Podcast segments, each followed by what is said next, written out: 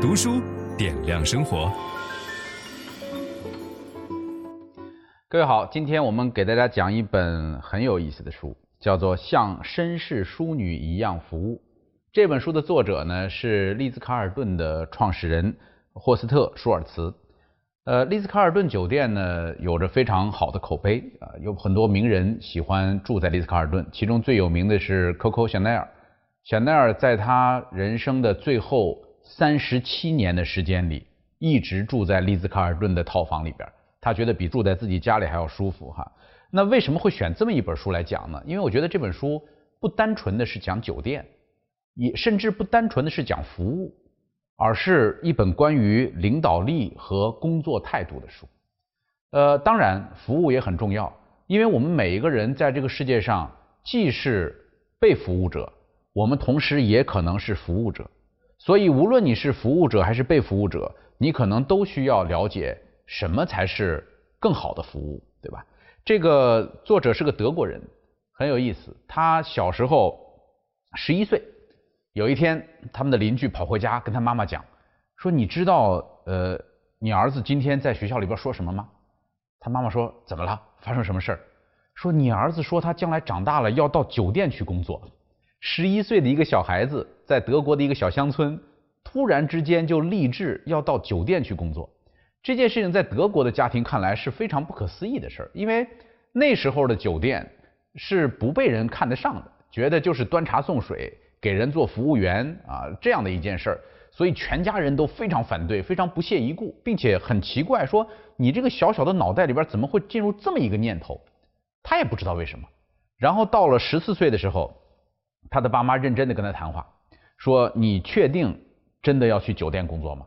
他说：“我确定，我的目标就是要到酒店工作。”于是他爸妈把他送到了附近的一所寄宿学校，这个寄宿学校就是培养酒店的服务人员，而且会给他们提供相应的这种工作。他所获得的第一份工作就是在餐厅里边清理烟灰缸，而且领班给他们叮嘱：客人吃东西的时候不要打扰。啊，你你清理烟灰缸，你要有有有眼色，什么时候该去，什么时候不能去，然后慢慢的进步，他可以洗碗，啊，之后呢进入到布置餐桌，啊，再往后厉害了可以上菜，所以就这么一步一步的从最基层的服务员干起来。他印象最深的有一位师傅叫做卡尔泽特勒，七十岁的老头，这个老先生每天穿着一身正装，站在这个餐厅中间。跟每个桌的客人这个迎来送往，还可以聊天。他发现这个师傅首先腰杆笔直，总是站得非常的挺拔，而且跟说英语的客人用英语对话，跟说法语的客人用法语对话，跟说德语的客人用德语对话。哇，这个他觉得简直太羡慕了。这个人是他的偶像和师傅，为他定下了这个职业的基调。小孩子都会调皮，你比如说。他会偷喝这个客人没喝完的酒，啊，客人点了酒没喝完，他在后厨偷偷的喝。他的这个师傅过来，一脚就踢在他的屁股上，说绝对不要做这样的事儿。在这个卡尔泽特勒的这种影响之下，当时十几岁的时候给自己所定下的人生格言，就是像绅士淑女一样为绅士淑女们来提供服务，这成为他今后人生的信条。那么我们都知道，丽兹卡尔顿的服务是出了名的好。对吧？那么到底怎么能够把服务做好呢？他说，第一个原则叫做走进顾客的内心。首先，你需要追根究底，就是顾客到底为什么购买你的这个东西？他为什么需要这件事儿？你比如说，就拿酒店来讲哈，这个他们会组织小组讨论，一群人在一块儿讨论，说大家来住酒店最希望找到什么样的感觉？有人提出来说，希望找到家一样的感觉。那么什么是家一样的感觉，对吧？什么样的感受就会让你觉得好像回到了自己家一样自在、舒服、安全？他们给我的解释是，人们想要的是潜意识记忆中的一种感受，他们过去在母亲家感受到的那种感受，那又是什么意思呢？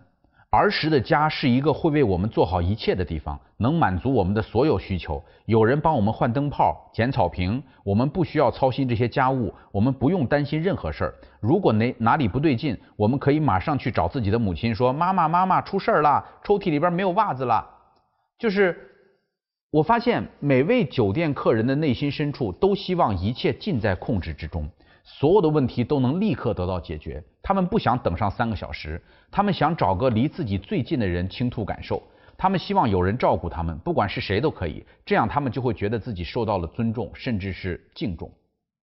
你知道这个追根究底的结果带来的丽兹卡尔顿的服务标准发生了什么改变吗？于是。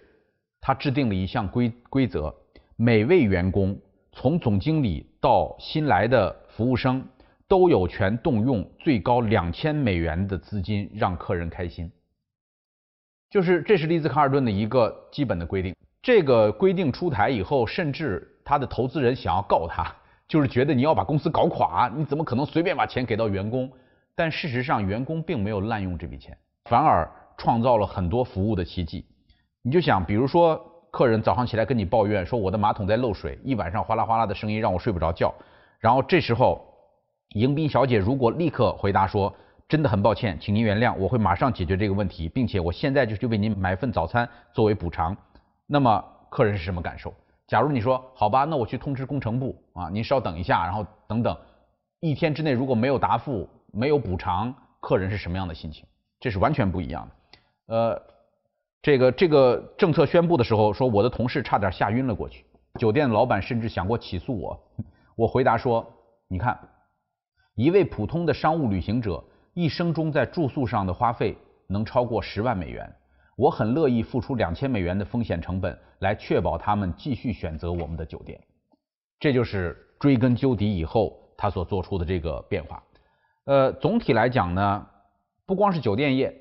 所有的人在接受服务的时候有三大普遍需求，第一就是他们希望你提供的产品、服务或其他内容没有缺陷或者差错，然后第二，他们希望服务迅速且及时，啊，就是你不能让客人等特别长的时间，客人的耐心是非常有限的。